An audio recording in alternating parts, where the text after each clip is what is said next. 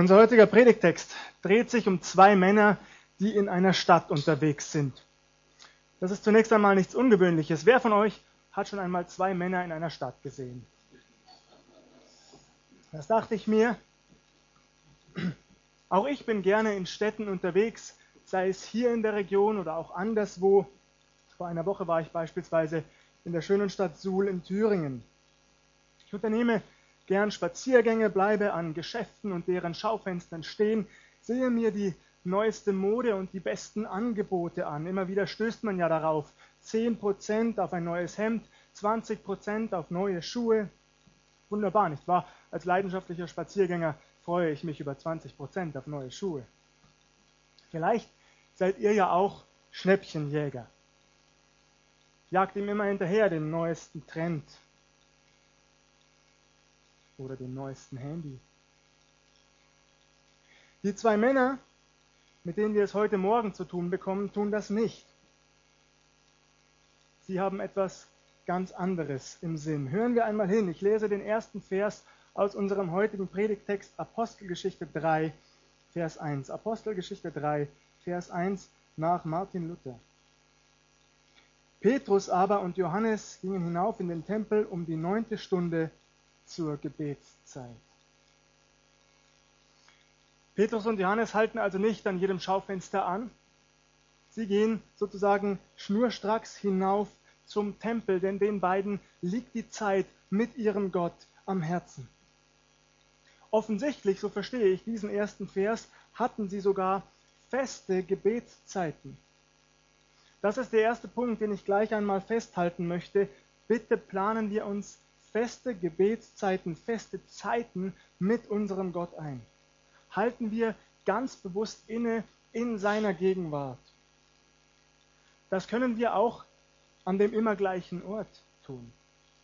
Für Petrus und Johannes war ein besonderer Ort der Begegnung mit Gott der Tempel. Was ist dein Ort der Begegnung mit Gott? Welche Zeit, welche Zeiten des Tages hast du für ihn fest reserviert? Vielleicht sagst du, Moment, Moment. Der Apostel Paulus sagt doch, betet ohne Unterlass. Das schreibt er in seinem ersten Brief an die Thessalonicher. Tatsächlich, ich könnte euch nicht einmal widersprechen, solltet ihr so argumentieren.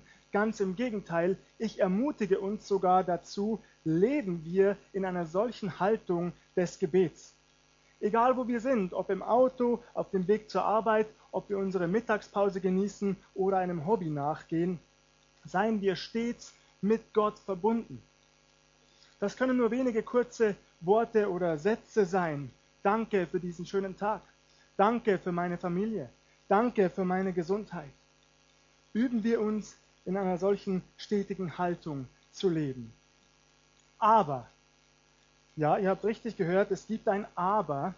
Unterschätzen wir bitte nicht und niemals die Notwendigkeit eines geregelten Gebetslebens. Wir nennen das so schön einer stillen Zeit. Einer Zeit also, in der wir auch die Bibel zur Hand nehmen, Gottes Wort, in der wir darin lesen, in der wir ein längeres Gespräch mit unserem Gott führen, aber auch auf ihn hören. Eine Zeit, in der wir die Stille aushalten, das kann ganz schön schwer sein, nicht wahr? Wir haben das vergangene Woche in Suhl auf dem Erweckungsbootcamp geübt. Eine Dreiviertelstunde Stille mit Gott. Ihr Lieben, das war eine Herausforderung. Ich bin sehr oft abgeschweift. Aber ich glaube, je mehr wir uns darin üben, desto mehr werden wir auch die Stimme Gottes hören, Bilder und Eindrücke von ihm bekommen. Wir werden hören und wissen, was er von uns möchte in unserem Alltag. Davon bin ich überzeugt und deshalb mache ich uns Mut. Und ich lese einen Vers dazu aus dem Markus-Evangelium, Kapitel 1, Vers 35. Und am Morgen, noch vor Tage, stand er, gemeint ist unser Herr Jesus Christus, auf und ging hinaus. Und er ging an eine einsame Stätte und betete dort. Unser Herr Jesus nimmt sich ebenfalls ganz bewusst Zeit. Er nutzt die erste Stunde des Tages, noch vor Sonnenaufgang weil er die Gemeinschaft mit seinem Vater im Himmel unbedingt braucht. Wie viel mehr, ihr Lieben, sollten wir es ihm gleich tun, wenn Jesus es schon tut? Ich ermutige uns dazu. Petrus und Johannes sind also unterwegs zu ihrer regelmäßigen Verabredung mit Gott. Es ist, man könnte fast sagen, geistliche Routine für die beiden. Doch das dürft ihr nicht missverstehen, es ist keinesfalls negativ gemeint, ganz im Gegenteil. Die beiden Männer vertiefen in dieser geistlichen Haltung ihre Beziehung zu ihrem Herrn Jesus jeden Tag mehr, indem sie sich diese Zeit ganz bewusst einräumen. Doch heute kommen sie nicht weit. Ich lese weiter in unserem Predigttext, die Verse 2 bis 8. Und es wurde ein Mann herbeigetragen, der war gelähmt von Mutterleibe an. Den setzte man täglich vor das Tor des Tempels, das da heißt das Schöne, damit er um Almosen bettelte bei denen, die in den Tempel gingen. Als er nun Petrus und Johannes sah, wie sie in den Tempel hineingehen wollten, bat er um ein Almosen. Petrus aber blickte ihn an mit Johannes und sprach, sieh uns an. Und er sah sie an und wartete darauf, dass er etwas von ihnen empfinge. Petrus aber sprach, Silber und Gold habe ich nicht. Was ich aber habe, das gebe ich dir. Im Namen Jesu Christi von Nazareth, steh auf und geh umher. Und er ergriff ihn bei der rechten Hand und richtete ihn auf. Sogleich wurden seine Füße und Knöchel fest. Er sprang auf, konnte stehen und gehen und ging mit ihnen in den Tempel, lief und sprang umher und lobte Gott. Was für ein gegensätzlicher Anblick zunächst, nicht wahr? am Tor genannt das Schöne, es muss ein prachtvolles Tor gewesen sein, sitzt ein kaputter Mensch. Ein behinderter, bettelnder Mensch, Zeit seines Lebens gelähmt. Auch in unseren Städten ist ein solcher Anblick ja keine Seltenheit, nicht wahr? Vielleicht können wir nicht allen helfen, da müssen wir uns nichts vormachen. Das werden wir nicht schaffen. Dennoch habe ich eine ganz praktische Bitte und Herausforderung an jeden von uns heute Morgen. Bitte wenden wir unseren Blick niemals ab von solchen Menschen. Erst recht nicht angewidert. Wenden wir unseren Blick niemals von Menschen ab, die, auf, die in Lumpen auf der Straße sitzen und betteln müssen. Es ist eine Frage des Respekts und Gott liebt jeden von ihnen genauso wie uns. Und darum bitte ich uns. Sehen wir diese Menschen an. Und wenn wir ihnen helfen können, dann tun wir es bitte. Petrus und Johannes wenden sich diesem Mann also zu. Einem Menschen, an dem viele andere sicher achtlos vorübergegangen sind. Was kümmert der mich? Was kümmert mich sein Schicksal? Was kümmert mich sein Leben? Ob er seine Beine bewegen kann oder nicht? Mir doch egal. Petrus und Johannes halten inne. Sie haben zwar eine Verabredung mit ihrem Gott, doch sie lassen sich sozusagen stören Sie halten nicht zwingend fest an ihrer geistlichen Routine, an ihrem geplanten Tagesablauf. Sie lassen sich unterbrechen. Das haben sie übrigens von keinem Geringeren gelernt als von ihrem Herrn Jesus. An dieser Stelle meiner Vorbereitung musste ich an eine Begebenheit denken, die ihr vielleicht ebenfalls kennt. Als Jesus eines Tages in einer Synagoge lehrte, wo sich ebenfalls eine Frau befand, die seit 18 Jahren verkrümmt leben musste. Vergegenwärtigen wir uns einen Moment lang die Situation. Jesus lehrt mitten am Sabbat, mitten in einer Synagoge. Und dann sieht er eine Frau. Die Bibel sagt, diese Frau hatte einen Geist in sich, der sie krank machte und krank hielt, seit 18 Jahren. Jesus sieht sie, ob er auf einer Kanzel stand oder nicht, spielt keine Rolle. Er war jedenfalls beim Predigen, doch er sieht die Frau an, hält inne, ruft sie zu sich und sagt, Frau, du bist erlöst von deiner Krankheit sei erlöst von deinem Leiden. Ein Wort des Herrn genügt. Und die Frau richtete sich auf, ähnlich wie der Gelähmte aus unserem heutigen Predigtext, und pries Gott. Sie pries Gott von ganzem Herzen. Doch dann folgte etwas ganz Erschreckendes. Das passte vielen der anderen Anwesenden nicht. Stellt euch das vor. Sie kommen zu Jesus und greifen ihn an. Sie werden nicht handgreiflich, das nicht, aber mit Worten gehen sie auf ihn los. Die Bibel sagt, der Vorsteher der Synagoge wurde unwillig über die Handlung Jesu. Er wurde unwillig darüber. Und nicht nur das. Er greift sogar die Kranken an. Sechs Tage seien doch zum Arbeiten da, sagt er zu ihnen. Kommt gefälligst an einem von diesen Tagen und lasst euch heilen, aber nicht gerade an einem Sabbat. Wenn Jesus heute Morgen hier wäre, das ist er, ich meine leibhaftig hier wäre, und durch unsere Reihen gehen würde, wenn er uns unsere Krankheiten, unsere Gebrechen, unsere Schmerzen abnehmen würde, aber ich würde empört von der Kanzel springen, auf ihn zulaufen und sagen, Jesus, komm gefälligst nach meiner Predigt wieder, die ist jetzt wichtiger. Oder zu den Kranken, zu den Betroffenen, kommt morgen wieder oder am Dienstag oder am Mittwoch. Es ist doch genug Zeit, muss es gerade jetzt sein? Ihr Lieben, wie hart, wie hart muss das Herz eines Menschen sein, der so reagiert? Jesus ist in einer absurden Situation, doch er weiß ganz genau, wie er damit umzugehen hat. Spannend fand ich, als ich mir diese Begebenheit aus dem Lukas-Evangelium durchgelesen habe, dass der Evangelist Lukas ab dieser Stelle nicht mehr den Namen Jesus verwendet. Er schreibt, da antwortete dem Vorsteher der Synagoge der Herr. Der Herr antwortet ihm. Lukas stellt unmissverständlich klar, Jesus ist nicht nur irgendein dahergelaufener Mensch, der halt mal zufällig in die Synagoge reingestolpert ist. Es ist der Herr selbst. Gott selbst ist in ihm. Und dieser Gott, der die Gebote geschaffen hat, ist ihnen nicht unterworfen. Da antwortete ihm der Herr, ich lese uns diesen Vers vor, aus Lukas 13, die Verse 15 und 16. Ihr Heuchler, bindet nicht jeder von euch am Sabbat seinen Ochsen oder Esel von der Krippe los und führt ihn zur Tränke? Musste dann nicht diese, die doch Abrahams Tochter ist, die der Satan schon 18 Jahre gebunden hatte, am Sabbat von dieser Fessel gelöst werden? Ihr schlimmen Heuchler, sollte diese Tochter Abrahams, die seit 18 Jahren in den Fesseln des Satans lag, etwa nicht gelöst werden dürfen von diesen Fesseln, nur weil es gerade Sabbat ist?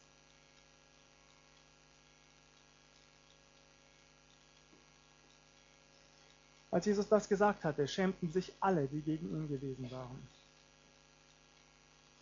Ihr Lieben, ich bitte unseren Herrn für jeden von uns, falls wir in ähnliche Situationen kommen sollten, dass er uns die Weisheit schenkt, zu unterscheiden, was wesentlich und was unwesentlich ist. Dass auch wir bereit sind, uns unterbrechen zu lassen. Damit sind wir wieder zurück bei Petrus und Johannes. Sie heilen den Gelähmten im Namen Jesu Christi ihres Herrn durch seine Kraft. Dieser Gelähmte springt anschließend auf seine Beine er läuft im Tempel umher, er springt in die Luft, er jubelt und preist Gott. Er jubelt über seine Heilung und ist von Herzen dankbar dafür. Wir erfahren nicht, wie lange er gelähmt war, wie viele Monate, Jahre oder gar Jahrzehnte er am Tempel saß und betteln musste. Doch jetzt ist er geheilt. Seine Knöchel, seine Muskeln, sie sind fest, er kann laufen und er dankt Gott dafür. Und so muss es doch sein. Ein Thema ist heute Morgen ja auch Lob und Jubel. Und das kann nicht für sich bleiben. Wie soll das auch gehen? Man will doch weiter erzählen und glücklich herausschreien, was man erlebt hat, was man erfahren hat, was Gott getan hat. Man zieht sich nicht zurück in sein stilles Kämmerlein. Als Natalie schwanger war, sowohl mit Emma als auch mit Emanuel, da wollte ich die ganze Welt umarmen. Ich wollte es allen weitersagen, dass alle es erfahren, möglichst sofort. Ich war Gott so dankbar, ich war so glücklich, so voller Freude. Und falls sich das so anhört, als wäre ich jetzt nicht mehr glücklich, das stimmt nicht. Ich bin nach wie vor glücklich und Gott sehr dankbar. Bei unserem Gelähmten ist es so, er jubelt und schreit es heraus. Und die Anwesenden im Tempel, die werden natürlich aufmerksam. Da waren sicher einige Menschen und die kommen nun zusammen, denn sie erkennen den ehemals Gelähmten wieder. Die Bibel sagt, Verwunderung und Entsetzen erfasste die Menschen über das, was ihm widerfahren war. Also strömen sie herbei, sie kommen zusammen, sie drängen sich förmlich um Petrus und Johannes. Petrus nutzt diese Chance. Er ergreift das Wort. Sinngemäß sagt er, warum wundert ihr euch über das, was geschehen ist? Wir haben das nicht durch eigene Kraft bewirkt. Jesus Christus, der Auferstandene, hat das vollbracht. So beginnt er zu predigen. Er erzählt den Menschen, von den Vorhersagen der alten Propheten, die sich in Jesus Christus erfüllt haben. Von Mose an. Alles hat sich in unserem Herrn Jesus Christus erfüllt oder wird sich noch erfüllen, was noch aussteht. Petrus erzählt den Anwesenden von der Möglichkeit der Sündenvergebung und eines kompletten Neuanfangs. Vielleicht bist du heute Morgen hier und hast das noch nie gehört. Du darfst neu anfangen. Vielleicht siehst du seit Jahren auf all die Fehler deines Lebens zurück auf all das, was schiefgelaufen ist und du weißt nicht, wo du es loswerden kannst. dann habe ich eine gute Nachricht für dich heute Morgen. Bei Jesus Christus kannst du es abladen. Alles, was dich belastet, alles, was dir zu schaffen macht, all die Fehler, all die Schuld, die du auf dich geladen hast, die dich niederdrückt, du kannst es loswerden bei Jesus Christus, weil Jesus am Kreuz dafür gestorben ist. Für all deine Schuld, er hat sie getragen, du musst sie nicht selber tragen. Geh zu ihm und bitte ihn um Vergebung deiner Schuld, das darfst du. Du darfst es. Es ist ein Geschenk, du musst nicht mal was dafür bezahlen. Du musst ihm nichts beweisen. Du musst nur Ja sagen zu ihm, das ist alles. Öffne ihm dein Herz und lass ihn dein Leben verändern. Das ist alles. Und in dem Moment, in dem du das tust, bist du ein Kind Gottes. Die Bibel sagt, so viele ihn aber aufnahmen, denen gab er das Recht, ein Kind Gottes zu sein. Du hast das Recht, ein Kind Gottes zu sein, wenn du Jesus in dein Herz lässt. Und noch viel mehr. Er eröffnet dir die Perspektive Ewigkeit.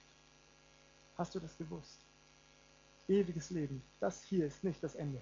Ewiges Leben in Gottes Herrlichkeit. Ein Leben, in dem wir keine Tränen mehr vergießen.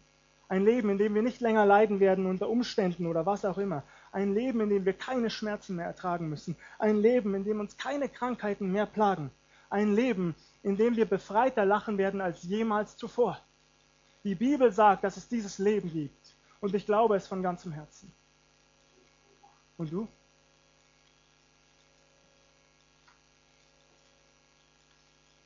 Petrus bietet den Menschen all das an. Einen Neuanfang in Jesus Christus, Vergebung ihrer Schuld, Veränderung ihres Lebens, ewiges Leben in Gottes Herrlichkeit. Er bietet es an, völlig umsonst. Es ist alles da, sie müssen es nur ergreifen. Selbst als die Tempelwache die beiden Jünger abführt und sie vor Gericht gestellt werden, kann Petrus nicht schweigen, er kann nicht an sich halten. Er stellt sich vor den Hohen Rat, er stellt sich vor seine Richter und er sagt, in keinem anderen ist das Heil. Auch ist kein anderer Name unter dem Himmel den Menschen gegeben, durch den wir sollen selig werden. Nur durch Jesus Christus gibt es Erlösung für die Menschen. Und er fügt hinzu, ich bin schon in Kapitel 4, Vers 20. Wir können es ja nicht lassen, von dem zu reden, was wir gesehen und erlebt haben. Gehört haben heißt es wirklich. Was wir gesehen und gehört haben. Ihr Lieben, wessen das Herz voll ist, dessen geht der Mund über. Wessen das Herz voll ist, dessen geht der Mund über. Das heißt aber leider im Umkehrschluss auch, sollte dein Herz voller Bosheit sein, sollte dein Herz voller Beleidigungen oder rassistischer Gedanken sein, solltest du Gedanken haben wie die Ausländer nehmen uns unsere Arbeitsstellen weg oder kosten uns nur Geld. Solltest du dein Herz mit solchen Gedanken füllen, dann hat das früher oder später Auswirkungen auf dein Leben. Es wird dein Leben prägen und negativ verändern. Der junge Evangelist in Suhl, der unser Referent war, ist 29 Jahre alt, er heißt Philipp Schmerold, kommt aus Österreich und hat uns erzählt, wie er zum Neonazi wurde mit 12 oder 13 Jahren. Er bekam eine CD geschenkt mit verbotenen rechtsradikalen Texten, verbotener rechtsradikaler Musik. Er füllte sein Herz wieder und wieder mit diesen Texten, mit diesen verstörenden, gewalttätigen Texten. Und er sagte, irgendwann fiel diese Botschaft in mein Herz und ich glaubte, was ich hörte. Irgendwann war mein Herz so erfüllt von Hass und Brutalität und der Sehnsucht nach Gewalt, dass ich nicht mehr anders konnte und ich bin auf die Straße gegangen und ich habe wahllos Menschen verprügelt. Teilweise sind sie zu dritt oder zu viert in Gruppen von 20 oder 25 Personen gestürmt, weil sie Lust hatten, andere zu verletzen. So der war sein Herz erfüllt von Hass und Gewalt. Am Tiefpunkt seines Lebens mit nicht einmal 20 Jahren, vorbestraft, mehrfach vorbestraft. Da lag er auf seinem Bett, weinte bitterlich und schrie zu Gott, wenn es dich wirklich gibt. Er hatte schon von Gott gehört. Fast jeder in Deutschland oder Österreich hat schon von Gott gehört. Und Philipp schrie in diesem Moment zu Gott und sagte, wenn es dich wirklich gibt, dann komm in mein Leben und verändere meine Situation, denn ich schaffe es nicht allein. Was glaubt ihr ist geschehen? Jesus kam auf eine Art und Weise in sein Leben, die er sich wahrscheinlich selbst niemals hätte träumen lassen. Er riss ihm förmlich sein hasserfülltes Herz aus seiner Brust und schenkte ihm ein liebevolles, friedevolles Herz. Er schenkte ihm einen ganz neuen Blick für die Menschen, erfüllt von lauter Liebe und der Sehnsucht, ihnen von Jesus Christus zu erzählen. Er ist nicht einmal 30 Jahre alt und war schon in 44 Ländern. In zwei Wochen fliegt er wieder nach Pakistan. Er predigt vor mehreren 10.000 Menschen das Evangelium und auf der Straße geht er zu Einzelnen und legt ihnen das aus. Er sagt ihnen von der Liebe Jesu und von der Veränderung. von der Veränderung, die er selbst erlebt hat und die andere erleben können durch Jesus Christus.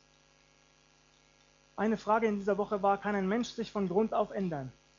Nein, das kann er nicht. Keiner von uns kann das. Aber Jesus Christus kann es. Jesus Christus kann es von Grund auf. Philipp hat erzählt, und das hat mich so fasziniert und so begeistert, wie er überall auf der Welt die Kraft Gottes erlebt. Dass Blinde wieder sehen und Lahme wieder gehen. Er schilderte uns, wie zersplitterte Knochen, die er gesehen hat, von einem Augenblick zum nächsten wieder gesund waren. Die Kraft Gottes wirkt noch immer in unserer Welt. Ihr Lieben, ich bin so froh, dass ihr alle da seid. Ich freue mich über jeden hier. Aber ich sage auch, vielleicht etwas provokant, ich sage es trotzdem ganz bewusst. Wenn der sonntägliche Gottesdienstbesuch alles ist, was unsere Beziehung zu Jesus Christus auszeichnet, dann ist das leider nicht sehr viel. Und deswegen, wir haben einen Auftrag, zu den Menschen zu gehen. Gott zu feiern, ihn zu loben, ihn anzubeten, das ist wunderbar und das müssen wir unbedingt machen. In Gemeinschaft und allein. Aber auch zu den Menschen zu gehen. Und vielleicht sagst du, ich kann das nicht, ich kann nicht reden, ich habe Angst davor, wie sie reagieren. Und ich kann das ein Stück weit verstehen. Ich könnte sogar verstehen, ein Stück weit, wenn du sagst, ich bin eher der Fürbitter, ich halte mich im Hintergrund. Wunderbar, ich bin auch ein Fürbitter, aber mein Auftrag ist trotzdem, zu den Menschen zu gehen und das ist auch deiner. Ich habe in Suhl erlebt, dass Menschen ab, Jesus abgelehnt haben. Es wäre besser für uns, wenn er tot wäre, hat ein, hat ein älterer Herr zu mir gesagt. Habe ich mich geschämt dafür, dass ich ihm gesagt habe, Jesus liebt sie? Nein. Es hat mir wehgetan um seinetwillen. Jesus schenkt uns Mut und Kraft. Er schenkt uns immer wieder Gelegenheiten. Es gibt so viele. Seit ich die Augen offen habe als Vorsul, sehe ich immer wieder Gelegenheiten, wo ich Menschen von Jesus erzählen kann. Ich saß am Freitag bei meiner Friseurin auf dem Stuhl und ich habe ihr gesagt, Jesus liebt sie. Und ich habe mich nicht dafür geschämt. Je mehr wir uns dem Heiligen Geist öffnen, desto stärker wird die Kühnheit in uns, die er uns schenkt und der Freimut, zu den Menschen zu sprechen, das was wichtiger ist als alles andere. Und das ist das Evangelium Jesu Christi. Wir können es übrigens üben, falls du dich fragst, wie. Nimm dir ein paar Minuten oder Stunden Zeit, je nachdem, wie viel du brauchst, und formuliere einmal wenige prägnante Sätze aus deinem bisherigen Leben. Wo hast du Gottes Wirken bereits erlebt? Wo hat er dich verändert? Geistlich, seelisch, körperlich. Schreib das auf und füll dich nebenbei mit Gottes Wahrheit. Jesus ist die Wahrheit und wir dürfen uns mit ihm füllen und sollten es mit nichts anderem tun. Verse auswendig zu lernen, die wir dann auch Menschen weitergeben können. Und uns dann Situationen zeigen zu lassen. Es gibt so viele. An der Supermarktkasse, beim Friseur, am Gartenzaun mit den Nachbarn. Es gibt so viele. Füllen wir uns mit Gottes Wahrheit jeden Tag mehr und mit nichts anderem. Und deswegen eine Frage an jeden von uns. Mit was musst du heute Morgen ganz radikal brechen in deinem Leben? Was ist es? Ein Hobby, das zu viel Zeit in Anspruch nimmt? Ein Freundeskreis, der sich seit Jahrzehnten nur über Jesus Christus lustig macht, wenn du ihnen davon erzählst? Mit was musst du ganz radikal brechen in deinem Leben heute Morgen? Bei mir waren es meine Leidenschaft für Horror- und Fantasy-Literatur.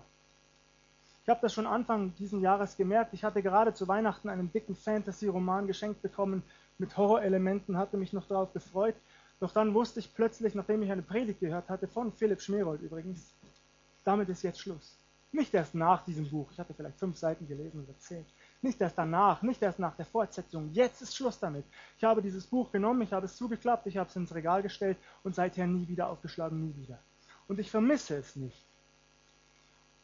Zugegeben, ich merke manchmal, wenn ich in Buchhandlungen unterwegs bin, wie mich eine kleine Wehmut überfällt, wenn ich die Neuerscheinungen von Stephen King sehe. Aber dann sage ich ganz bewusst, nein, ich brauche es nicht mehr. Ich trage die Uniform des Herrn Jesus Christus und ich werde diese Grenze nicht mehr überschreiten. Ich habe es verbannt aus meinem Leben. Ich will ihn nicht mehr haben, diesen ganzen dämonischen Dreck. Und ich will auch nicht, dass er in mein Herz fällt und mein Leben negativ verändert. Mit was musst du heute Morgen radikal brechen. Nicht erst morgen, nicht übermorgen, nicht in einer Woche, nicht in einem Jahr. Mit was musst du jetzt brechen vor dem Angesicht Gottes? Ich jedenfalls will immer mehr von Gott. Diese Woche hat mein Leben auf eine Art und Weise verändert und beeinflusst, die ich euch noch gar nicht sagen kann. Ich will jedenfalls immer mehr von Gott. Immer mehr von seiner Liebe, immer mehr von seiner Liebe für die Menschen, denen ich begegne. Immer mehr Mut, immer mehr Kraft, die richtigen Worte, die richtigen Augenblicke, die richtigen Gelegenheiten, um Menschen zu sagen, dass Jesus sie liebt. Ich liebe meine Frau und ich liebe meine Kinder. Wer ist heute Morgen noch hier, der seinen Ehepartner und seine Kinder liebt? Preis den Herrn, wunderbar. Das heißt doch, ich will Zeit mit ihnen verbringen. Ich bin übrigens schon bei der Zusammenfassung. Ich will Zeit mit meiner Familie verbringen, weil ich sie liebe. Ich will meinen Kindern einen Bussi geben, wenn ich sie ins Bett bringe oder auch wenn sie aus dem Kindergarten kommen oder Emma aus dem Kindergarten kommt. Ich will das. Sollte es so nicht auch bei Jesus Christus sein? Sollte es so nicht sein? Ich bin überzeugt, Zeit mit Jesus zu verbringen ist unbedingt notwendig, um ein Leben im geistlichen Sieg zu führen. Ich lade dich ein, jeden hier. Tun wir das. Tun wir das. Jeden Tag. Und der Segen Gottes wird fließen in dein Leben hinein. Unaufhörlich, unaufhaltsam. Ströme des Segens Gottes werden dich förmlich überfluten. Letzte Woche wurde mir einmal mehr klar, wie oft ich schon von den Wundern Jesu gelesen hatte. Wie oft habe ich das schon und ihr wahrscheinlich auch. Und ich hatte davon gehört, von anderen. Aber mir ist klar geworden, ich habe es eigentlich noch nie mit eigenen Augen gesehen. Noch nie. Und ich habe zu Gott gesagt, bitte mach Schluss damit, ich will das sehen. Es soll nicht Theorie bleiben in meinem Leben, ich will es praktisch sehen. Ich will sehen, wie Kranke geheilt werden. Ich will sehen, wie Menschen verändert werden durch deine Kraft. Schenk mir das, Herr, ich will das. Und mehr und mehr kommt der Friede Gottes. Ich werde es erleben, ich werde es sehen. Die Größe Gottes. Ich lade uns ein zum Abschluss meiner Predigt. Unterstellen wir dem Herrn Jesus alle Bereiche unseres Lebens uneingeschränkt. Lassen wir ihn Herr sein über unsere Zeit, über unsere Kraft, über unsere Gedanken, über unsere Blicke, über unsere Finanzen. Geben wir ihm alles. Liefern wir uns ihm bedingungslos aus. Machen wir ernst mit Gott. Ganz radikal ernst mit Gott und er wird ernst machen mit uns.